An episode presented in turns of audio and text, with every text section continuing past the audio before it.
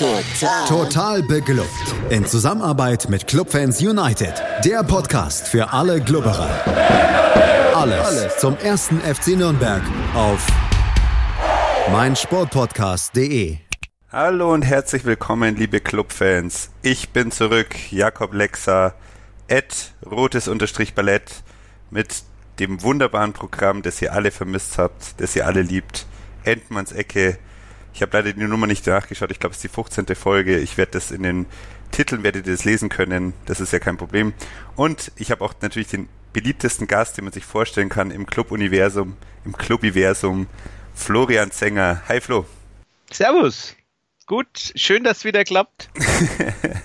ja, ich habe ähm, ja äh, inzwischen hoffentlich erfolgreich mein Examen hinter mich gebracht. Weißt du eigentlich, wo ich studiere? Äh, ist nicht irgendwie in Augsburg? Ja, es ist in Augsburg. Doppelte Freude heute. Ich war ja. kurz an der Universität. ähm, schwarzes Clubtrikot, das ich mir herausgelassen habe. Ähm, hat ziemlich gut angekommen, kann man nichts sagen. Aber wir haben dich ja nicht nur da, um über das letzte Spiel zu sprechen, beziehungsweise wir sprechen noch gar nicht über das äh, letzte Spiel von der Bundesligamannschaft. Das wird morgen Abend aufgenommen, wird am Mittwoch rauskommen, sondern wir sprechen über das sogenannte Zwölf-Punkte-Wochenende. Hast du getwittert, glaube ich sogar. Magst du uns ja. erklären, was du damit gemeint hast? Ja, ich bin, ich bin von Fabian Adelmann nach dem Spiel gleich verbessert worden. Ich soll doch bitte von 15 Punkte Wochenende sprechen, weil nämlich nicht nur die Profis, die U21, die U19 und die U17, sondern auch noch die U16 gewonnen hat. Das heißt also, alle Mannschaften in den, äh, von den B-Jugendlichen aufwärts haben dieses Wochenende drei Punkte eingefahren. Was für ein ungewohntes Gefühl. ja, ich habe auch nachgeschaut. Also es ist das erste Mal in dieser Saison, dass es dass, dass das überhaupt gab und das ist wirklich ganz, ganz selten, dass wirklich alle äh, mal so zuschlagen. Kann ich mir vorstellen. Ich meine, es überrascht mich jetzt nicht direkt, dass es das erste Mal in der Saison ist und ich glaube, da muss man jetzt auch nicht besonders lang nachforschen bei drei Nein. Siegen.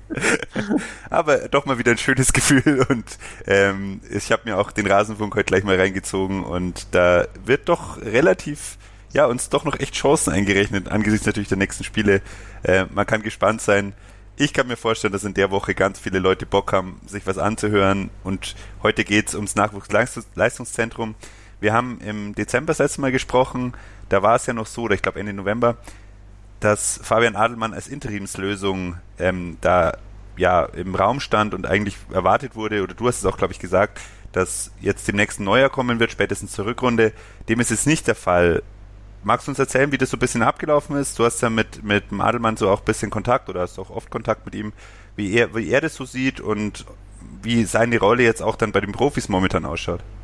Also es ist, sieht so aus, er hat, wir haben äh, nach dem Spiel gegen Bayern in der Hinrunde mal länger gesprochen, da hat er so angedeutet, dass das Arbeitsaufwand doch sehr, sehr viel ist und dass er eigentlich damit rechnet, dass er nur eine der beiden Aufgaben eben entweder Regionalliga-Trainer oder Profi-Co-Trainer übernimmt. Man hat dann aber im Laufe des Dezembers dann doch relativ schnell entschieden zu sagen, ähm, wir gehen jetzt den Weg weiter, wir geben der Mannschaft in der Regionalliga nochmal einen neuen Trainer.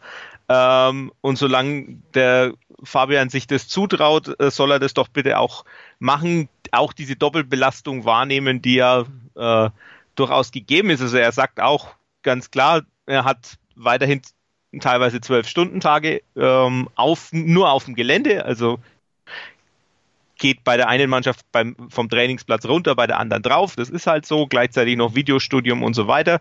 Ähm, und seine Arbeit ähm, bei den Profis ist in einer Hinsicht ganz äh, enorm eingeschränkt, nämlich immer wenn die zweite Mannschaft auswärts spielt äh, ist und gleichzeitig die Profis spielen, ist er nicht dabei, sondern da ist er bei seiner Mannschaft in der Regionalliga und eben nicht, sitzt nicht auf der Tribüne, äh, und funkt nach unten zu jetzt Marek Mintal, sondern äh, da ist er eben dann dabei. Da sitzt dann der Videoanalyst äh, oben und erledigt die Arbeit alleine. In den Heimspielen sitzen eben Fabian Adelmann und der Videoanalyst gemeinsam da oben und funken äh, nach unten.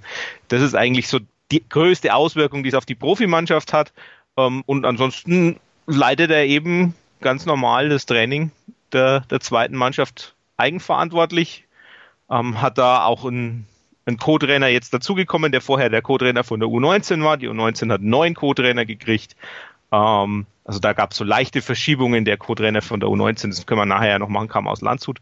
Ähm, und äh, Fabian hat jetzt Robin Eder, der gleichzeitig auch ein Videoanalyst ist. Also die sehen von der Herangehensweise recht ähnlich, kommen so über die Spielanalyse äh, und ergänzen sich deshalb ganz gut, kommen auch ganz gut miteinander klar und arbeiten jetzt da zusammen ähm, in der Regionalliga. Ja, das kann ich mir gut vorstellen. Man muss natürlich jetzt auch sagen, ähm, also der wird ja jetzt auch nicht hier antreten und als Ziel haben, für immer Co-Trainer zu sein oder vielleicht mal in der Regionalliga zu landen. Und da ist natürlich eine U21, die zwar eine Regionalligamannschaft ist, aber die an eine Bundesliga oder im schlimmsten Fall nächste Saison Zweitligamannschaft angebunden ist, auch ein super Sprungbrett. Köln hat es ja vorgemacht, das ist ja auch so ein bisschen der moderne Weg, dass man sich über die junge Mannschaft ranarbeitet und Co-Trainer ist gut und schön, ich kann das aus eigener Erfahrung sagen, aber eine Mannschaft komplett führen und auch Entscheidungen zu treffen, als Co-Trainer muss man einfach die Entscheidungen nicht treffen und nicht vertreten und auch wirklich dies, das Training zu führen und zu planen, das ist eine ganz, ganz andere Aufgabe. Das hat auch einen Grund, warum gute Co-Trainer nicht unbedingt sehr gute Cheftrainer werden und ich finde das für den Jungen eigentlich ich, er ist ein bisschen älter als ich, glaube ich, aber ich glaube, man kann es sagen, ist ein junger, junger Trainer. Fabian, Fabian Adelmann ist, glaube ich, jünger als du. Ah, okay. Ich, hatte irgendwie 38 in Erinnerung. Nee, der Fabian Adelmann ist Jahrgang 91. Ach, der Bub. Der Bub, ja. der ist natürlich viel jünger als ich. Ja, ist auch deutlich jünger als ich. Also es ist. Da können wir unseren, unseren Jungen, unseren Nürnberger Jungen, äh, können wir mal schön aufbauen ja. für die Zukunft. Ja, ist auch eine Riesenchance und die muss man im Profifußball aus meiner Sicht auch so wahrnehmen es ist natürlich auch schön, man sieht, Rainer Geier hat, die, hat eine sehr intakte Mannschaft ja offensichtlich ähm, hinterlassen. Da ist jetzt auch kein Bruch da reingekommen. Man kann so die Mannschaft natürlich auch wirklich dann mit den, wenn, wenn das funktioniert, alles relativ gut zu Ende führen. Das haben ganz andere Trainer im, in sehr guten Situationen auch schon geschafft. Aber es freut mich, wenn, wenn er da Erfahrungen sammelt, wenn er versucht, wenn er da auch schafft, so ein bisschen seinen Stempel aufzusetzen. Siehst du denn im, im Spielsystem und in der Taktik, siehst du da Veränderungen? Er hat jetzt die, die Rückrundenvorbereitung ja komplett gemacht, die ist ja in der U21 relativ lang. Oder übernimmt er so ziemlich die, die, die Basis, die Rainer Geier gelegt hat? Also es ist tatsächlich so, dass die Winter Vorbereitung sogar länger ist als die Sommerpause. Also von daher, die ist wirklich sehr, sehr lang. Also mit, äh, hat dann auch gemeint, es ist unglaublich zäh, da, da das, das, äh, das Level irgendwie hochzuhalten, weil du weißt, wenn du im Januar anfängst, du hast jetzt noch acht Wochen, bis dann die, der Rest äh, der Rückrunde da noch läuft. Also das ist in Bayern ganz extrem, diese Regionalliga Bayern eben aufgrund dessen, dass da äh, sehr auf Oberbayern auch Rücksicht genommen wird und auf den möglichen Schnee da im, im Januar und Februar fängt halt sehr, sehr spät an. Ähm, und er hat also dann in äh, insgesamt merkt man schon, also unter Renner Geier hat man meistens mit Dreierkette gespielt. Äh, Fabian Adelmann lässt jetzt eher so wieder, also lässt auf jeden Fall wieder mehr mit Viererkette spielen. Ähm, jetzt auch oft mal in so einem, je nach Lesart, er sagt, es ist ein 4-3-3, also gestehe ich ihm das zu, dass er das weiß. Ähm, also es ist ein 4-3-3, ähm, wobei die beiden Außen schon so weit außen sind, dass es manchmal eher so nach einem 4-1-4-1 aussieht, aber ähm, also er spielt von der Idee her ein bisschen näher an dem, was die, was die Profis spielen. Ähm, vom System her nicht ganz gleich, also es ist schon noch nicht so klar 4-1-4-1 wie bei den Profis, ähm, aber so die Umstellung von Dreierabwehr wieder auf Viererabwehr ähm, ist doch das, das Auffälligste. Ähm, ansonsten sind es eher so Einzelpersonen, die ein bisschen besser zu oder, oder äh, genauer zum Tragen kommen, ein bisschen, bisschen anders eingesetzt werden. Ähm, das, sind, das sind Auffälligkeiten. Dann, ich habe dann auch bei Rainer Geier mal verfolgt, was wie der spielen lässt, der lässt in, in Österreich, hat er dann dafür, als er in, in die Bundesliga in Österreich ist, sofort von Viererkette auf Dreierkette umgestellt und äh, spielt auch bis, bis heute damit. Also es ist ganz interessant, dass also das so das, das Auffälligste ist, die auffälligste Veränderung. Äh, ansonsten sind es, ja, wie gesagt, also es ist auffällig, dass Dominik Stetzig besser äh, ins Spiel kommt jetzt so langsam. Also der hat in den letzten ähm, in seinen letzten vier Einsätzen fünf Tore geschossen. Ähm, der kommt so in Fahrt. Äh, Fabian Nürnberger ist auch so ein bisschen, obwohl er jetzt eigentlich wieder klassischen Außenverteidiger spielt, ein bisschen offensiver, ähm, hat ein bisschen mehr Zug nach vorne. vielleicht auch ein bisschen davon beflügelt, dass er mal bei den Profis trainieren durfte. Also das sind so die, die Leute, die ein bisschen mehr zum Einsatz kommen. Lukas Schleimer kommt da doch dafür ein bisschen weniger im Mittelfeld zum Einsatz. Das sind so Kleinigkeiten unter den, den Personen, ähm, aber an sich ähm, hat sich jetzt, sagen wir mal, nur eben auf dem Level was verändert. Es ist jetzt nicht so, dass es großartig anders ist, weil, wie du sagtest, die Mannschaft hat ja funktioniert und die kamen auch gut miteinander klar. Ja, und das war ja jetzt auch kein Rauswurf, sondern das war ja auf eigenen Wunsch. Ich glaube, ähm, grundsätzlich hätte man aus sportlicher Sicht auch keinen Grund gehabt, Rainer Geier ähm, da irgendwie zu entfernen von der Mannschaft. Momentan schaut es jetzt so aus, hinter den kreislichen Bayern sind wir auf dem dritten Platz mit einem Spiel mehr, zehn Punkte hinter den Bayern. Das ist natürlich schon stark und man muss es das schon, oder man kann das eigentlich gar nicht hoch genug heben, was da für starke Leistung auch gebracht wird, vor allem angesichts dessen, dass wir ja wirklich mit einer reinen U21 spielen wenn man sich die, den Kader von den Bayern anschaut, da ist doch viel, viel mehr Erfahrung auch drin. Ist ja auch so ein bisschen der Klassiker, wenn man aufsteigen will als, als Zweitvertretung in der Regionalliga, dann ist, glaube ich, so drei Altprofis sind da normalerweise schon immer mit drin. Der Bruder von Schweinsteiger war ja da auch immer so ein Kandidat, der da lang gespielt hat bei den Bayern oder ehemalige Unterhachinger Bundesligaspieler, das weiß ich noch, die waren auch da immer ganz gern vertreten. Jetzt schaue ich mir unser Team an. Wir haben jetzt dann doch übers Jahr weg einige Spieler durch dich ja auch kennenlernen dürfen. In der Aufstellung gegen Schalding-Heining, das war jetzt am Wochenende, die zwei Torschützen hast du ja gerade schon hervorgehoben. Steht ja. äh, Stetschik und Nürnberger. Ja. Stetschik ist, ist dann der Mann auf, auf der Außenbahn auch, oder? Genau, der kommt, der kommt meistens über, über die Außenbahn, ähm, zieht aber dann nach innen und also am jetzt am, äh, am Sonntag war es so, dass äh, Fabian Adelmann so nach 60 Minuten umgestellt hat, weil er gemerkt hat, äh, die, die Schaldinger stehen so tief, die wollen irgendwie nur diesen Punkt mitnehmen. Wir kommen mit dem 4-3-3 nicht voran. Der hat dann auf ein 4-4-2 mit Raude umgestellt und dann war er der zweite Stürmer ne neben äh, Erik Engelhardt. Also das ist dann tatsächlich so, der kann auch klassisch zweiten Stürmer spielen, spielt in der polnischen U20-Nationalmannschaft auch eher als Stürmer ähm, und ist eben dementsprechend dann schon auch einer, der Zug zum Tor entwickelt ist. Äh, so insgesamt äh, neben Erik Engelhardt funktioniert das ganz gut, weil die sich als Typ ergänzen. Engelhardt ist ein bisschen bulliger, ähm, dreht so ein bisschen, äh, bisschen uneleganter auf als äh, als Stetschik, aber ist dafür eben jemand, der sehr, sehr guten Ball behaupten kann, der auch mal dann äh, schön einen Ball in Lauf spielen kann. Äh, und äh, da profitiert jetzt Stetschik schon inzwischen sehr davon, dass er eben jemanden hat, der ihn, der ihm ganz gut auflegt. Also das war am, äh, am Wochenende war es jetzt so, dass es ähm, Alex Fuchs war, der von oben runterkam, der ihm da aufgelegt hat. Ähm, und er hat dafür dann auch das, das zweite Tor von Fabian Nürnberger hat dann Stetschik dafür aufgelegt, da war aber vorher eine Kombination über Engel hat. Also die zwei da vorne drin, wenn sie zu dritt sind, ist es meistens Cedric Euschen, der noch mit dabei ist. Die äh, wirbeln da schon und also haben schon eine, eine offensive Qualität. Also ich würde jetzt Dominik Stetschik zurzeit so ein bisschen rausheben als den Offensivspieler, der am ehesten auffällt ähm, und von dem er sich im Verein auch noch einiges erwartet. Ja, das ist schön zu sehen. Der wird 20 im nächsten Monat. Habe ich gesehen, 1,85. Ähm, Wäre jetzt doch mal Maße, die man da im Sturm einsetzen könnte. Das ist ja so ein bisschen das Problem von Engelhardt. Der ist, glaube ich, knappe 1,80, wenn ich das richtig in Erinnerung habe, oder? Der ist, der ist zumindest, also wenn ich mich mit ihm unterhalte, muss ich nicht weit raufschauen. Von daher kann er nicht so viel größer sein. Ich bin bloß 1,73. Ähm, ja, also das ist schon ein Unterschied und äh, ist auch so, also mein Gefühl, ich kann es nicht, nicht messen, aber Gefühl ist Dominik Stetschik auch ein bisschen, bisschen schneller und ein bisschen dynamischer, ähm, wenn man ihn anspielt, als Erik Engel hat, der auch so eben ein bisschen, bisschen kompakter ist. Ähm, mit dem Rücken zum Tor ist Engelhardt auf jeden Fall besser, aber mit, mit dem Gesicht zum Tor ist es zurzeit vor allem Dominik Stetschik, der da ein Stückchen besser ist.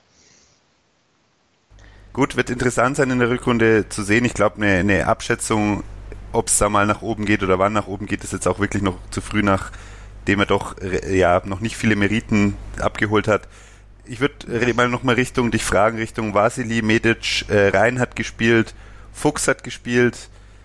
Was kannst du uns über die Jungs sagen? Wie haben die sich so über die Saison entwickelt, beziehungsweise was für eine Rolle spielen die momentan? Vielleicht auch nochmal, Nürnberg hast du schon angesprochen, dass der gut in Form ist momentan. Ich glaube, da haben auch schon alle in den Tweets mitgelesen, hm. was so deine Einschätzung ist. Für die Bundesliga reicht es momentan noch nicht, was ja vollkommen in Ordnung ist. Aber da kann man. Da gibt es auch, auch Profis, die bei denen das nicht reicht. Das ja. äh, ist könnte man sagen bei äh, insgesamt 16 Punkten, 17 Punkten, 17 Punkten. 16. Damit, ich habe einen Punkt zu viel eingerechnet. Der gegen Dortmund zählt doppelt. Der, der, mindestens. Ja, also es ist so, ähm, Nikola Vasili spielt eigentlich äh, immer, wenn äh, kein anderer von den anderen spielt. Also Jonas Wendlinger aus der 19 hat zweimal gespielt, Patrick Klant von oben runter hat viermal gespielt, die anderen 21 Spiele hat Nikola Vasili gemacht. Ähm, ich denke, der, also der, der macht seine Sache ganz ordentlich, äh, hat kaum, äh, kaum Wackler drin, ist das, das, was immer ist, ist am ehesten ist, ist er noch gefährdet, wenn irgendwie mal ein Fernschuss kommt. Da ist er, da hat er noch seine Schwächen, so im sonst im Rauslaufen, Torwartspiel, äh, alles richtig gut. Ähm, ist aber halt äh, inzwischen 23. Da ist auch die Frage, macht man dann den Schritt, lässt man ihn nochmal da oder denkt der Verein hat schon so am Anfang von der Saison ja schon angedeutet, dass eher so Jonas Wendlinger der ist, der da jetzt dann mal hochgezogen wird aus der U19 ähm, und zwei ungetestete zu behalten für, für einen Profikader ist eben dann doch ein Wagnis, dass ich nicht weiß, ob sie eingehen. Es hängt natürlich äh, ganz viel davon ab, wer dann äh, in die sportliche Leitung kommt. Äh, das wissen wir einfach noch nicht. Da könnte sich dann noch mal was tun. Aber an sich denke ich tendenziell eher Jonas Wendlinger fürs nächste Jahr als Nikola Vassili eben aufgrund des Alters und ähm, ja, an sich. Nicht, das greift nicht so voraus, das ist erst im nächsten Segment. Ja. Aber schon mal schöne Nachrichten, freut mich. Ja, und dann hast du, dann hast du eigentlich, Medic. wenn man sich, genau, also du hast Jakov Medic und du hast auch äh, Tobias Graulich. Tobias Graulich war ja im Profitrainingslager dabei, äh, hat er auch länger bei den Profis immer mal wieder trainiert. Die, der, der, die beiden sind eigentlich so als Innenverteidiger-Duo absolut astrein, haben schönes Stellungsspiel, äh, antizipieren gut, äh, bauen auch mal von hinten auf, haben also durchaus auch Fähigkeiten in deinem Spielaufbau, gerade auf was einen langen Schlag angeht, der ist durchaus mit Auge versehen. Ähm, die beiden, ich würde sogar Lennart Grimmer noch dazu nehmen, der unter Geier in der Dreierkette so de, de, das dritte Glied gespielt hat, jetzt meistens dann auf, äh, auf rechts außen äh, ausgewichen ist, äh, auch weil Leon Heinze, der da auch eingeplant war, immer mal wieder verletzt war. Ähm, der, den will ich auch noch dazu nehmen, der hat jetzt, äh, wird wahrscheinlich, wenn ich das richtig im Kopf habe, hat zumindest gestern bei den Profis trainiert, deshalb äh, nicht bei der U21 gespielt. Ähm, wird wahrscheinlich die ganze Woche oben trainieren, einfach mal, äh, um den dann auch mit auszutesten. Ist vom Typ her ein bisschen anders, ist nicht so, nicht so groß, nicht so kräftig, sondern eher ein kleiner, wendigerer, der die Bälle ganz gut verteilen kann. Trotzdem, also ist, die, die drei sind durchaus Auffällig ist immer ganz interessant, dass es vor allem ähm, die Defensivspieler sind, die bei uns äh, so auffallen. Das ist ja durch, hat ja durchaus eine Tradition. Eduard Löwen ähm, oder Philipp Wollscheid oder Dominik Marot, das sind alles Leute, die auch aus der zweiten Mannschaft kamen und äh, alles defensiv. Ja, Lukas Müll war gar nicht so lange in der, in der zweiten Mannschaft sogar, den, äh, den haben sie relativ schnell hochgezogen. Aber ja, es sind, sind, sind ganz oft der gehört natürlich auch in diesen, in diesen Pulk. Niklas Stark gehört da auch dazu, der auch selten in der zweiten Mannschaft war, ähm, die eben alle da rauskommen. Es ist anscheinend zumindest in Nürnberg einfacher als Defensivspieler aufzufallen äh, als, als Offensivspieler, weil bei den Offensivspielern habe ich jetzt, also wie ich schon angedeutet, ist eben so ein bisschen Dominik Stetschik und dann wird es auch schon schwierig bei den, bei den Auffälligen. Also Fabian Nürnberger ist ja auch als, als Linksverteidiger auch noch defensiver, mit, defensiver Spieler. Also von daher, da ist dann schon, ist dann schon nochmal was anderes. Ich denke, bei vielen anderen, gerade bei denen, die so im, im, im zweiten Jahr sind, also Philipp Halas, äh, Erik Engelhardt, ähm, da wird's aus Cedric Euschen, da wird's dann teilweise wahrscheinlich schon schwieriger, ähm, dass die nochmal den Anschluss finden hier in Nürnberg. Die werden wahrscheinlich, also bei Erik Engelhardt weiß ich auch, da gibt es schon Interessen, auch vor allem aus der dritten Liga, auch ein paar Zweitligisten, die mal hingucken. Ähm, da wird es wahrscheinlich in Nürnberg nicht weitergehen, aber dann eben anderswo. Und dann, das ist dann das, was ich inzwischen so ein bisschen fast ehrfürchtig den Valentini-Weg nenne, also die halt dann den Weg einschlagen, um dann vielleicht an anderer Stelle wieder zurückzukommen. Ja, ist ja auch gar nichts falsch damit. Ich meine, man muss auch sagen, du hast jetzt ähm, die Innenverteidiger genannt, Äh, Grimmer mit 1,75 fällt da doch äh, deutlich ab. Ich würde mich mal interessieren, wahrscheinlich eher dann Sechser oder Außenverteidiger in, auf lange Sicht für Bundesliga oder Zweite Liga ist 1,75 schon klein. Graulich und Medic sind schon hier angesprochen worden im Podcast, beide über 1,90. Das ist natürlich so ein bisschen das Innenverteidiger Gardemaß. Ist schön zu hören, wenn du sagst, dass sie auch fußballerisch was drauf haben, weil in der heutigen Zeit ist es halt extremst wichtig, dass äh, jeder Spieler am Feld mit dem Fuß beitragen kann, vom Torwart bis zum Mittelstürmer. Das ist natürlich schön zu sehen. Da bin ich schon sehr gespannt, was sich so tut im Sommer. Da habe ich ja dann doch Hoffnung, dass da der ein oder andere sich vielleicht etablieren kann nach oben als dritter, vierter Innenverteidiger. Man weiß ja wirklich noch nicht, was passiert und offensichtlich braucht man ja vielleicht doch einen Sportverstand, damit man ähm, da Kader plant. Ich weiß nicht. Äh, also die, gehört, aber. Ja, wobei ich sagen, also das ist ganz interessant, die, wenn mit Fabian Andelmann da drüber gesprochen hat, er hat gesagt, der an dem am Kader für die U21, also die, die Vorstellungen stehen eigentlich. Also sie wissen eigentlich genau, wen sie, wen sie behalten wollen, wen sie hochziehen wollen aus der U19, wen sie abgeben und auf welchen Positionen sie noch nachholen. Das ist dann Aufgabe von Dieter Nüssing, der ist schon wieder äh, vor allem im Saarland und in Rheinland-Pfalz unterwegs und scoutet kräftig. Er hat immer noch kein Stadionverbot in Saarbrücken, obwohl er sagen, da. Die armen äh, ähm, ja, mal gucken. Also da, er, er hat schon angedeutet, dass er schon so paar Ideen hat und bei, bei vielen auch schon ziemlich weit ist. Also gerade im NLZ läuft das alles ganz normal weiter. Das ist auch nicht selbstverständlich, weil ja da durchaus dadurch, dass äh, früher immer noch alles über zumindest irgendwie noch so einen Haken von Michael Könner hat kriegen müssen oder von Andreas Bornemann oder von beiden. Äh, also das läuft trotzdem äh, eigentlich sind, sind die Planungen da relativ weit. Also das, das ist gut. Ein, einen habe ich jetzt fast noch ver vergessen von aus der U21, weil der kaum noch gespielt hat. Der kam nämlich erst im Winter. Das ist Emre Aslan. Der kam, hat sich beim Berliner AK fit gehalten, hat bis zum Sommer bei RB Leipzig gespielt, dann war beschickt, dass Istanbul plötzlich interessiert und äh, das ist, hat sich dann zerschlagen und dann war er plötzlich vereinslos. Ähm, hat dann noch so Optionen sondiert, ist aber dann also im Winter tatsächlich nach Nürnberg gekommen. Unglaublich technisch stark, äh, wirklich dynamisch auf der Außenbahn. Also ist so ein Außenbahnspieler, der auch auf der, auf der 10 spielen kann, äh, laut Fabian Adelmann. Und äh, das sieht sehr, sehr gut aus, was er hat. Er ist halt nur unglaublich schmächtig und also das ist so das, was er jetzt quasi als Aufgabe hat, ähm, dass er sich da weiterentwickelt und dann hat man zumindest so aus, hört man zumindest aus dem, was die Verantwortlichen sagen, so, naja, das ist schon auch einer, den man vielleicht so mit bisschen Perspektive nach oben geholt hat. Den kann ich nur nicht seriös einschätzen, weil ich bisher zweimal ganz kurz was gesehen habe. Also das sah gut aus, was ich gesehen habe, aber es war jetzt äh, zu wenig für fundiertes Urteil. Ja. 1,71 äh, hat noch kein Bild auf der FCN-Seite. Lieber Club, holt es mal nach. Wir wollen doch wissen, auch aus der Ferne, wie unsere Jungs ausschauen. Ja, äh, stolze Zeit haben wir schon zusammengebracht. Wir sind schon in der 23. Minute. Ähm, normalerweise will ich ja so nach 12 bis 15 Minuten kurz meinen Sportpodcast zu Wort kommen lassen, damit sie uns erzählen, was wir vielleicht für Werbeträger sogar haben, aber auch was für Programmhinweise es in der Woche noch gibt. Das könnt ihr euch heute kurz anhören und nach den Programmhinweisen bzw. der Werbung kommen wir zurück und reden über die U19, die wir ja schon fast abschreiben mussten in der Hinrunde und die U17 mit erfreulichen Nachrichten. Ist eine lange Sendung heute, ich war aber auch lang weg und ich bin mir sicher, ihr freut euch alle, mich wieder zu hören. Und auch natürlich den Flo. Bis gleich. Hey, Malte Asmus von meinsportpodcast.de hier. Ab März geht's weiter mit unseren 100 Fußballlegenden. Staffel 4 bereits. Freut euch auf Zlatan Ibrahimovic, Michel Platini, Cesar Luis Minotti, Paolo Maldini, um nur mal vier zu nennen. Und bis wir mit der vierten Staffel kommen, hört doch einfach noch mal rein in die bisherigen drei Staffeln. Ronaldinho, Sepp Meyer, Gary Lineker, Lothar Matthäus und viele weitere warten da auf euch. 100 Fußballlegenden. Jetzt. Überall, wo es Podcasts gibt. Sport für die Ohren.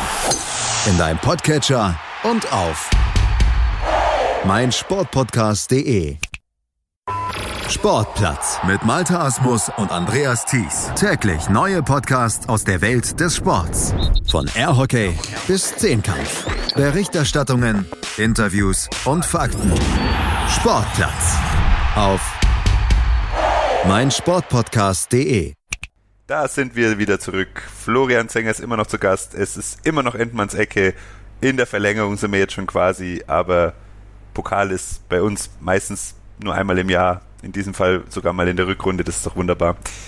Wir wollten über die U19 reden. Ich habe schon angesprochen, oder beziehungsweise wir haben so über die 15-Punkte-Regelung geredet an diesem Wochenende, das 15-Punkte-Wochenende. Die U19 hat gewonnen. Mal wieder muss man inzwischen sagen, wir waren ja wirklich so, ich weiß noch vor dem äh, äh, Hinrundenspiel gegen die Abstiegskonkurrenz damals, da hatten sie drei Punkte, da hast du noch gesagt, Mai, das äh, wird halt schon sehr eng und das müssen sie unbedingt gewinnen. Das hatten sie dann auch gewonnen. Seitdem sind dann doch ganz schön viele Punkte eingetroffen. Ich habe jetzt gesehen, gerade auf der Tabelle 22 Punkte schon erreicht. Jetzt zwölfter Platz, das ist der Abstiegsplatz noch der direkte. Die Frankfurter U19 hat aber mit zwei, auch 22 Punkten neun Tore besseres Torverhältnis. Kaiserslautern hat 23, Heidenheim hat 26, Augsburg hat 27 Punkte. Bei fünf Punkten Rückstand hätte man in der Hinrunde gesagt, das ist für eine halbe Welt und ähm, wenn du nur gewinnst gegen den FSV Frankfurt und die Stuttgarter Kickers, dann hast du halt auch nur sechs Punkte. Inzwischen muss man ja fast sagen, da ist noch einiges drin. Also da sind doch schon noch viele Mannschaften, die, es noch nach unten erwischen können, oder? Ja, also die haben, die U19 hat so eine Serie hingelegt, äh, angefangen mit dem, mit dem letzten Spiel vor der Winterpause, also dem ersten Rückrundenspiel gegen Augsburg und dann Heidenheim, Karlsruhe und den FS und äh, Eintracht Frankfurt hintereinander geschlagen. Also äh, dann quasi zwölf Punkte aus, aus vier Spielen geholt. Danach kamen die, die Spitzenmannschaften mit Mainz, mit Bayern und äh, auch mit Ingolstadt. Äh, da gab es dann drei Niederlagen und jetzt am Wochenende wieder den Sieg. Also man hat sich halt rangepirscht und man ist jetzt, wie du sa richtig sagst, also man ist jetzt halt wirklich komplett äh, so im Feld mit drin. Man hat äh, eigentlich viele Mannschaften in Schlagdistanz, spielt auch jetzt nächste Woche in Kaiserslautern, hat auch die Stuttgarter Kickers, äh, die vier Punkte hinterm Club liegen, noch zu Hause zu Gast. Also man hat auch Gegner, die, äh, die jetzt so im, im eigenen Bereich sind und nicht nur die Mannschaften, die oben drin sind. Äh, außer ein Tabellenführer, außer äh, der, der VfB Stuttgart, aber man hat auch Hoffenheim, die jetzt nach oben wahrscheinlich nichts mehr reißen werden. Da kann es dann auch sein, dass man mal so ein Spiel erwischt, äh, wo die dann äh, nicht mehr so hundertprozentig konzentriert sind, während es für den Club noch um alles geht. Also man hat sich daran gearbeitet. Ähm, das ist so, scheint so ein bisschen die Spezialität der U19 des FCN zu sein. Das ist das dritte Jahr in Folge, wo man äh, ganz schlimm in die Hinrunde startet startet, ähm, kaum Punkte holt und dann plötzlich eine Serie startet und dann rankommt. Die letzten zweimal ist es gut gegangen. Es, äh, schauen wir mal, ob es das drittes Mal auch gut geht. Ja, ich, ich wollte gerade sagen, die haben äh, unentschieden gespielt gegen Kaiserslautern und das muss dann fast Hinrunde gewesen sein. Ich kann mich Genau, es war in der Hinrunde. Da, das war das, das Spiel, wo sie, wo sie, da waren sie 2-0 vorne, da hat man gedacht, äh, ja, jetzt, jetzt fangen sie in Laune und haben sie noch zwei Tore spät kassiert, hätten beinahe sogar noch verloren. Ähm, also das war so der eigentlich der Punkt, wo wir gedacht haben, so, das war's jetzt. Ähm, aber dann kam plötzlich der Lauf, also das so ein bisschen, ich meine, die haben im, im Winter schon, schon nachgelegt, äh, haben aus äh, Luxemburg einen, äh, einen Innenverteidiger geholt mit, mit Seyd Korac, äh, haben aus von Quelle einen Stürmer geholt äh, mit Giuliani Niari, ähm, das hat schon ein bisschen so die, die, den Kader in der Tiefe durchaus, durchaus stärker gemacht. Ähm, und äh, sie haben sich dann doch dazu entschieden, Erik Schuranov aus der U17 hochzuziehen. Ähm, der hat auch schon zwei Tore, wobei das eine Tor, das er am Wochenende gekriegt hat, da ist sich keiner so richtig sicher, warum der erst gekriegt hat, weil wir waren dort und haben eigentlich alle gedacht, das war äh, Benas Satkus, äh, der das Tor gemacht hat zum 3 zu 2 am Wochenende, aber der DFB hat es Erik Schuranov zugeschrieben. Äh, mit dem DFB zu, zu, zu, streiten, da in der Hinsicht ist wahrscheinlich äh, wirkt relativ witzlos, weil wenn der das festlegt, dann kriegt er das Tor. Aber Erik Schuranov ist eben hochgezogen worden und äh, der verleiht dem Ganzen schon auch nochmal äh, ein bisschen eine andere Qualität hat sich jetzt auch, also hat inzwischen acht Spiele da oben und äh, hat sich jetzt da auch so, so reingegruft. Also merkt man, die Qualität merkt man schon bei ihm. Ja, und der hat ja auch körperlich wirklich sehr, sehr gute Voraussetzungen für sein Alter. Ich glaube, das ist sowas äh, von der U, äh, U17 auf die U19. Das wird das gewesen sein, wo sie sich am wenigsten Sorgen gemacht haben, oder? Aha, die, es war tatsächlich so, dass es sich schon, also dass da durchaus Überlegungen gab, wer schafft da den oder so gerade so in den ersten Spielen war es auch tatsächlich so, dass man gedacht hat, hm, da muss er sich jetzt erstmal reinfinden und das hat er aber dann auch. Also ich habe es jetzt am, am Samstag auch gesehen, also er setzt den Körper inzwischen schon wirklich, wirklich gut ein und hat da eine Präsenz und man merkt eigentlich jetzt nicht, dass er äh, 2002er Jahrgang ist, während die anderen alle 2000er oder 2001er sind. Ähm, also durchaus interessant äh, zu sehen, dass er da dann sich doch so gut einfügt, weil jeder, jeder Alterssprung nach oben ist durchaus immer mit dem Risiko verbunden, dass es dann halt irgendwann nicht mehr reicht. Ähm, und dann kommt natürlich auch so die Kopfkomponente dazu. Also wenn, wenn man jemanden immer sagt, du bist der Beste für äh, auf deiner jeweiligen Stufe, das setzt halt dann irgendwann auch das Denken ein und man denkt sich, ja, muss ich dann überhaupt noch was tun? Ähm, und das dann auch auszuschalten und tatsächlich dann nochmal den nächsten Schritt zu gehen, das ist schon durchaus auch bewundernswert. Also Erik Schuranov ist da der eine, ähm, der da reingefunden hat und der spielt eben vorne. Ähm, ist jetzt auch so, dass Edward Hinz äh, bisschen reingefunden hat, der hat inzwischen auch sieben Saisontore. Äh, das ist auch was, wo man sagt, äh, der hat auch ein bisschen gebraucht, ist das zweite Jahr schon drin, aber hat jetzt in die Saison reingefunden, hat am äh, Samstag wunderschönes Freistoßtor geschossen. Ähm, Ins war auch präsent mit, mit Zug zum Tor, also das so ein bisschen bisschen eine Veränderung auch äh, dahingehend, haben sie also ein bisschen auch eingefunden.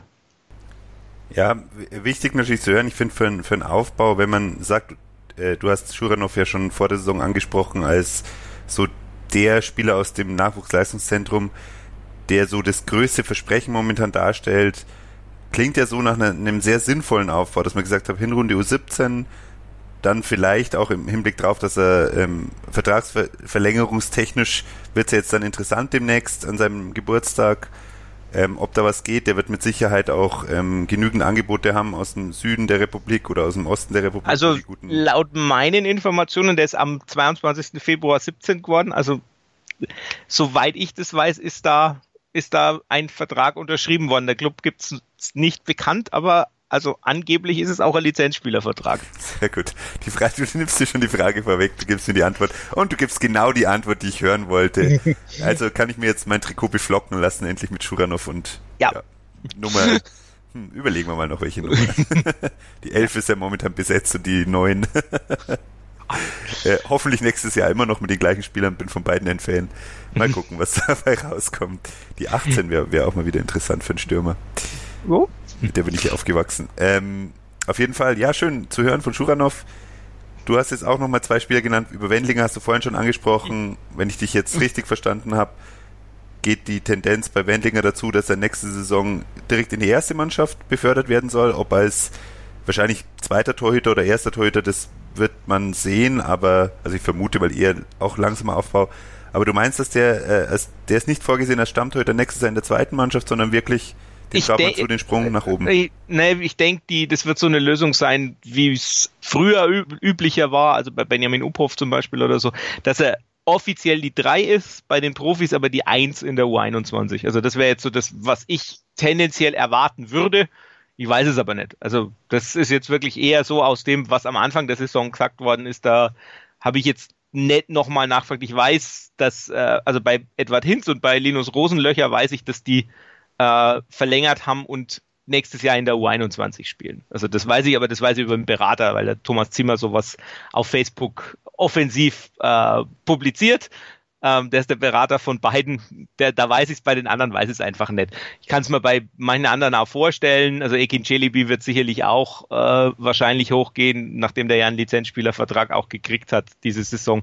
Und ansonsten keine Ahnung, da wird sicherlich ein Schwung wird sicherlich aufhören äh, beim Club und sich dann umschauen müssen und ein anderer Teil wird, wird bleiben. Aber insgesamt, wenn ich es so richtig verstanden habe, wird man äh, bei denen, die rauskommen, schon so ein bisschen gucken, äh, dass man nicht, ja, dass man halt nicht alle übernehmen kann, aber einen Schwung dann trotzdem in die U21 tut.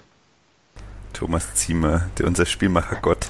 Ja. Für der Clublegende, nur Legenden überall. Marek Minter jetzt bei der Bundesligamannschaft. Also die alten Clubfans werden momentan gut bedient.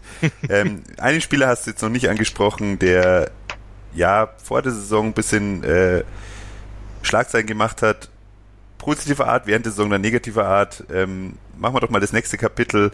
Pivernetz, was treibt der so momentan? Darf er spielen eigentlich? Oder? Er, also er war am, am, Sam am, Samstag wieder Zuschauer. Also er hat insgesamt auch nur 14 Einsätze. Das ist ähm, ja, also da ich muss ganz ehrlich sagen, ich weiß jetzt, ich weiß nicht, ob er verletzt ist. Also das muss, müsste ich in Erfahrung bringen. Von daher, ähm, aber es ist schon auffällig, dass er deutlich weniger äh, Einsätze hat als die meisten anderen. Also wenn ich jetzt gucke, da gibt's gibt es viele mit, selbst Ekin Celebi, der wirklich verletzt ist, hat 16 Einsätze. Ähm, auch ein, äh, ja, ein Tim Latteier oder ein Marco haben 20. Also das sind so die, die Stützen und Pivanitz hätte man eigentlich auch als eine der Stützen einge, eingerechnet. Er war, er war teilweise verletzt, teilweise gab es da ein bisschen Krach mit, mit Daniel Wimmer, aber ähm, wie es jetzt momentan ist, weiß ich nicht. Also da möchte ich mir jetzt auch nicht aus dem Fenster lehnen, nicht, dass jetzt irgendein Schmarrn erzählt.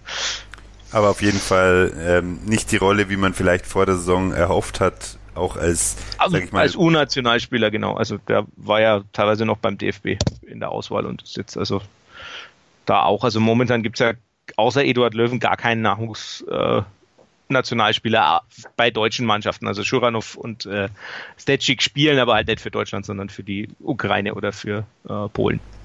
Am Schuranov ist aber der DFB auch dran, wenn ich das, wenn ich mich richtig erinnere, oder ist das, ähm, ich, erfinde ich da was zusammen? Die, das wär, die werden ihn sicherlich beobachten, so ist es nicht. Ich meine, der ist in Bamberg geboren, also das äh, dürfte auf jeden Fall für den DFB spielen, spielt aber eben momentan für die Ukraine. Okay. Du wolltest noch einen Satz verlieren zum neuen Co-Trainer? Ja, der kam, also das war so ein bisschen, der, der kam aus, aus Landshut und äh, hat dann erstmal eben, wie gesagt, also er war da und dann gab es erstmal äh, diese, diese drei Siege nach der Winterpause noch in Folge. Also ähm, Peter Geidarek, das ist äh, ganz interessant, weil der also auch aktiv mitcoacht. Das, ist, sah ganz interessant aus, auch am Samstag. Also, dass er da äh, immer mal wieder mitgeht und äh, auch durchaus seinen Einfluss hat. Also das war ja so, das weil eben da ein bisschen umstrukturiert worden ist, wenn man Robin Eder zur U21 hat. Ähm, Raimund Hint, äh, Reinhold Hintermeier ist dann auch noch als zusätzlicher Berater, Co-Trainer in der U19 mit drin. Also man versucht da so ein bisschen die Kräfte zu bündeln. Ähm, ja, das äh, ist ganz interessant, dass es eben jetzt durch die Umstellungen im Trainerteam, glaube ich, auch so ein bisschen, bisschen harmonischer läuft als vorher. Also, weil Robin Eder und Daniel Wimmer so vom Typ her manchmal ein bisschen weniger kompatibel waren, als es jetzt Fabian Adelmann und äh, Robin Eder und Peter Geilerik und äh, Daniel Wimmer waren. Also das hilft vielleicht auch zusätzlich einfach noch, dass es zwischenmenschlich einfach da ein bisschen besser läuft. Ja, das ist mit Sicherheit auf jeden Fall der Fall, weil auch, Co-Trainer haben immer mal ein bisschen was zu sagen, beziehungsweise müssen halt ihre Meinungen einbringen und da ist es wichtig, dass man da konstruktiv zusammenarbeiten kann. Das kann ich gut verstehen und das spricht auch nicht für oder gegen die Beteiligten, sondern manchmal funktioniert es halt einfach besser als anderweitig. Fünf Spiele haben es jetzt noch. Ähm, wir werden uns bald wieder melden und hoffen dann mit guten Nachrichten zum wiederholten Mal von der U19, dass sie den Klassenhalt schaffen. Man kann sie auch noch ein paar Mal daheim sehen. Wer vielleicht Lust hat und nicht wie ich vielleicht ein bisschen mehr vor Ort ist, ich werde es vielleicht, vielleicht, vielleicht versuchen, weil eigentlich würde ich gerne über die Mannschaften, über die ich berichte, genauso wie die Damenmannschaft, zumindest ein Spiel in der Saison mitnehmen. Aber ich habe es in der Saison noch nicht mal in, zu den Profis geschafft und ja, mal gucken, ob ich da mal ein Wochenende rausklopfen kann, wo ich dann das komplette Clubfeeling mitnehme. So wie der Flo jedes Wochenende gefühlt. Ja, diese, also dieses Wochenende hatten alle Heimspiele. Das war natürlich, also das ist, wird in zwei Wochen auch wieder so sein. Da haben auch wieder alle, alle äh, Leistungsmannschaften ihre Heimspiele. Äh, da spielen ja die Profis am, äh, schon am Freitag gegen, gegen Schalke und dann übers Wochenende verteilt äh, noch die die U19 am Samstag um 11, die U21 am Samstag um 14 Uhr und danach am Sonntag spielt dann, glaube ich, die äh, U17. Also da könnte man theoretisch alles zu Hause mitnehmen. Ja, also ähm, Freitag bin ich auf einem Konzert von einer lustigerweise einer Nürnberger Band, aber in Regensburg, aber vielleicht am Wochenende mal gucken. Wäre echt eine lustige Idee. Mal schauen. Ich wollte eigentlich am letzten Spieltag mit dem Freiburg-Fan nach Freiburg fahren, aber nachdem letzter Spieltag und Freiburg ist eigentlich immer eine schlechte oh. Idee. und dann kommen wir abschließend noch zu U17. Die schippert relativ gemütlich zum Klassenerhalt mit 28 Punkten nach 21 Spielen. Ebenfalls 21 Spiele, 26 sind es insgesamt, auch noch fünf Spiele stehen aus. Vorsprung ist momentan zwölf Punkte auf dem Abstiegsplatz. Ich glaube, da wird nichts mehr passieren. Da braucht man sich jetzt auch nicht so weit aus dem Fenster lehnen. Theoretisch ist noch ein Sieg notwendig. Den ja, und die, einfahren. ja, die haben auch noch äh, den Tabellenletzten als Gegner, nämlich Ulm, und die haben insgesamt nur sieben Punkte. Also das schaut schon ganz gut aus. Also das, da war ja auch, also ich meine, da gab es ja die letztlich sogar die größte Veränderung im Winter da, oder na, kurz nach äh, der Winterpause, weil eben da Marek Mintal abgezogen worden ist, weil er jetzt Co-Trainer bei den Profis ist. Ähm, und der bisherige Co-Trainer Sebastian Schwarzfischer ähm, schöne Grüße übrigens, der hört unseren Podcast äh, immer, wenn es ums NLZ geht. Also der wird auch dies hören. Ähm, der hat das Ganze jetzt übernommen ähm, und hat eben dann, also der hat sich dann nochmal einen Co-Trainer, der früher schon mal beim Club war, dazugeholt ähm, und hat jetzt so ein bisschen eben Umstellungsgeschichten auch so ein bisschen vorgenommen, hat gleichzeitig auch dadurch, dass man gesagt hat, äh, die U16 ist am Absteigen aus der Bayernliga, das darf nicht sein, deshalb ist der, sind die Kader auch immer mal wieder vermischt worden, also hatte da auch dann so ein bisschen dahingehend Probleme. Gleichzeitig hat er seinen besten Stürmer an die U19 abgeben müsse. Das hat jetzt ein bisschen gedauert und jetzt am Wochenende gab es aber dann gegen die Stuttgarter Kickers, also gegen den Tabellennachbarn, äh, wieder mal einen Sieg und jetzt ist, denke ich, auch so die, die Anspannung draußen, äh, dass, wir, dass man nicht doch nach hinten noch durchgereicht wird und dann äh, läuft es eigentlich relativ äh, solide über. Wer mehr über Sebastian Schwarzfischer erfahren will, auf äh, nordbayern.de Amateure gibt es ein Porträt von ihm äh, das ich geschrieben habe. Also ich habe mich mal äh, länger mit ihm unterhalten. Das war ein sehr interessantes Gespräch, weil er eben auch so äh, dieselben Dinge verfolgt, die ich verfolge, was so Taktik-Nerd und Taktik-Blogs und Tobi Escher und Bundesliga und äh, René Maric, also so diese ganzen Leute, die so in diesem Twitter-Kosmos existieren, ähm, die hat er dann auch vorgebracht. Also das war ein ganz interessantes Gespräch über Fußballvorstellungen und das habe ich in den Artikel destilliert. Also das ist das Porträt des neuen Trainers, das wird jetzt auch zu lang dauern, weil wir sind ja eh schon bei einer Dreiviertelstunde, wenn ich das nur ausbehalten würde. Das werde ich mir aber auch zu Gemüte führen, vor allem nachdem du mich jetzt schon überzeugt hast, dass mein neuer Lieblingstrainer ist, weil er hört total bekloppt. Endmanns Ecke, Sebi, Waschtel, Schwarzi, wie immer du genannt werden willst. Äh, du kannst dich gern bei mir melden. Ich werde ab jetzt immer mein besonderes Augenmerk auf dich halten. Nachdem du auch jünger als ich bist, ähm, werde ich dich auch einfach als meinen Jungen bezeichnen. Meinen Sohn. Die Sehr vier gut. Jahre natürlich.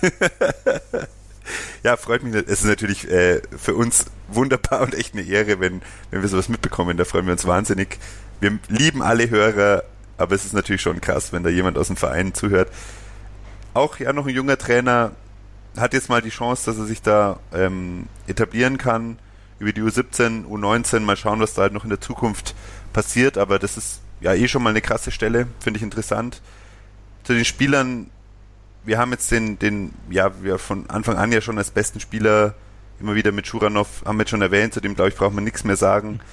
Hast du sonst noch den ein oder anderen ich schaue jetzt mal, ob mir noch einer bekannt vorkommt. Ich hatte in Erinnerung, dass wir das letzte Mal noch über einen gesprochen hatten. Über einen Torwart, der, der immer noch sehr ordentlich hält eigentlich. Also trotz, äh, trotz dessen, dass sie jetzt viel verloren haben. Also das ist schon noch, äh, dass das mal ein bisschen rausheben kann, aber ansonsten ähm, ist auch, muss man auch ganz ehrlich sagen, also die U17 ist auch noch nicht unbedingt die Stelle, also wenn es jetzt nicht jemanden gibt wie Erik Schuranov, der wirklich raussteckt, wo man wirklich so sehr seriös sagen kann, in welche Richtung es geht. Alles drunter ist sowieso Quatsch. Also äh, da hat man sowieso äh, keine so großartige Vorhersagewahrscheinlichkeit, es sei denn, es sind Ausnahmetalente. Aber ansonsten so, eigentlich erst ab der U19 lässt sich so erkennen, in welche Richtung es geht in Sachen Herrenfußball oder halt nicht. Ja, du hast ja schon gesagt, da ist ja auch immer der äh, extreme Umbruch, auch weil bei anderen Vereinen ja viele dann runterfallen, sehr, sehr gute Talente für unsere Verhältnisse runterfallen. Bei, bei den Bayern, bei Stuttgart, bei Hoffenheim, bei Leipzig, bei den ganzen U-National, äh, U-National, bei den ganzen U17-Auswahlmannschaften, die für uns dann wieder interessant werden. Wird wieder spannend sein. sein. Wir freuen uns, glaube ich, alle sehr. Hoffen mal, dass du recht hast mit deinen Informationen, dass Schuranov den Vertrag unterschrieben hat. Wird interessant. Freut mich auch, dass da so die Informationen gibt, dass wie mit Wendlinger geplant wird. Das ist ja auch ein Spieler, wo doch auch durch die Sommervorbereitung ja schon der, der Augenmerk drauf war, das Augenmerk drauf war.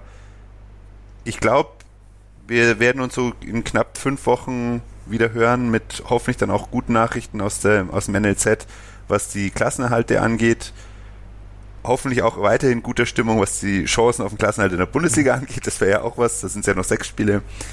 Sehr wichtige Spiele jetzt noch. Haben wir wieder was gelernt heute, finde ich wunderbar. Hat mich sehr gefreut, Flo, dass du dir heute so viel Zeit genommen hast. Ich hatte einfach Redebedarf. Ich habe so lange nicht mehr podcasten können, eigenverantwortlich.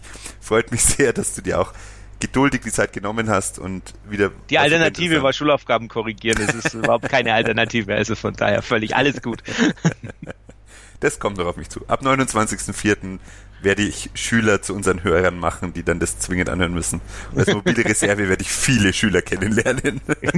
oh ja. Wenige Clubfans im Zweifelsfall. Gibt es hier, glaube ich, keinen. Wahrscheinlich. Aber egal, vielleicht finde ich ja welche. Und ich habe schon an der Uni in Augsburg Bayern-Fans zu Hörern von Total Beklubbt gemacht. Schönen Gruß an Tobi. Du kriegst bald dein Clubtrikot. Ich werde es dir sagen. Ansonsten, Flo, vielen, vielen Dank nochmal, dass du dabei warst. Es war wunderbar und Gerne. Genau, bei Twitter, ich habe dein Handle noch vergessen, at flo-zenger. Völlig richtig. Wunderbar, kann ich ja so, so gut gemerkt. Folgt ihm, lest seine Artikel. Er hat gerade schon einen gedroppt, den er schon rausgebracht hat. Gibt sonst noch was anzusagen, was so in nächster Zeit kommt?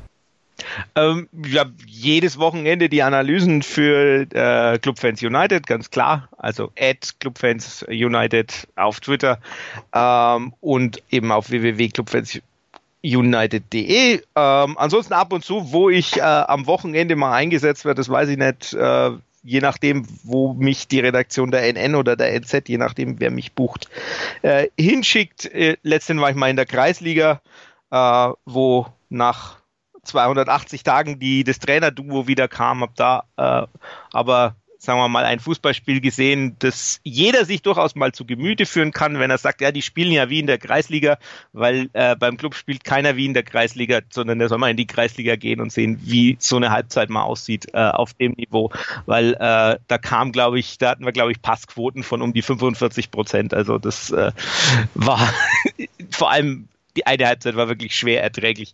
Äh, von daher, also da war ich vor, vor zwei Wochen immer mal wieder, bin ich auf äh, Amateursport, Fußballplätzen in der Region zu finden. Man darf mich gerne ansprechen, wenn man mich erkennt. Wir wissen schon 1,73, äh, dunkle Haare und Bart. Äh, gib mal Gas. Und wer auch wissen will, welche Note zum Beispiel Robert Bauer bekommen hat von dir und wer der beste Spieler war im letzten Spiel, Wenig überraschend vielleicht, beides wenig überraschend. Ähm, aber schaut es nach, wir werden es jetzt nicht spoilern, weil schaut es euch an, weil die Analysen sind echt immer sehr lesbar, unterfüttert mit Stimmen zum Spiel. Man kann auch noch drunter kommentieren, wenn man möchte. Man bekommt eine Analyse, eine taktische Analyse, man darf die Expected Goals nachschauen. Das ist ja eine gar wunderbare Sache. Wieder sowas, Expected Goals, relativ witzig eigentlich, wenn man die ersten anschaut. Also da hätte ja der Club verlieren müssen fast, aber hey. Äh, jeder Anbieter hat da andere, andere Werte. Das ist ja auch ganz interessant. Das ist auf jeden Fall. Genau. Folgt dem ähm, Flo, lest seine Artikel. Ich werde das jetzt nachholen müssen. Auf jeden Fall zu meinem neuen Lieblingstrainer im Clubbereich. Da freue ich mich schon sehr drauf. Und folgt uns auch. Ich habe euch schon angesprochen, in dieser Woche kommt noch die Nachbesprechung zu unserem wunderbaren 3-0-Sieg vom Wochenende, wahrscheinlich am Mittwoch. Es wird natürlich ein Gegnergespräch geben zum, zum Stuttgart-Spiel. Auswärts in Stuttgart geht es ja am nächsten Wochenende. Und das im Booty Special kann man auch wieder die Vorberichterstattung hören. Die ist nicht bei uns im Feed. Wenn das jemand interessiert, das ist von Kevin Scheuring geleitet bei meinsportpodcast.de. Da könnt ihr auch immer mal so ein bisschen meistens den Felix, manchmal mich, manchmal ich, werdet ihr auch vielleicht andere hören noch von uns. Das ist auch immer ganz witzig, weil da hört man noch einmal andere Stimmen von gegnerischen Vereinen. Ansonsten, mein Sportpodcast wächst und wächst und wächst und wächst. Da gibt es inzwischen alle Sportarten in jedem Bereich. Es sind sehr viele inzwischen eingebunden. Tolles Programm. Hört da rein, hört euch jetzt noch mal kurz an, was sonst noch los ist in der Woche. Und dann startet gut rein, habt viel Spaß und wie wir alle hoffen, am Wochenende gibt es dann hoffentlich den nächsten Dreier. Macht's gut und ciao. Total. Total beglückt. In Zusammenarbeit mit Clubfans United. Der Podcast für alle Glubberer. Alles, Alles zum ersten FC Nürnberg auf mein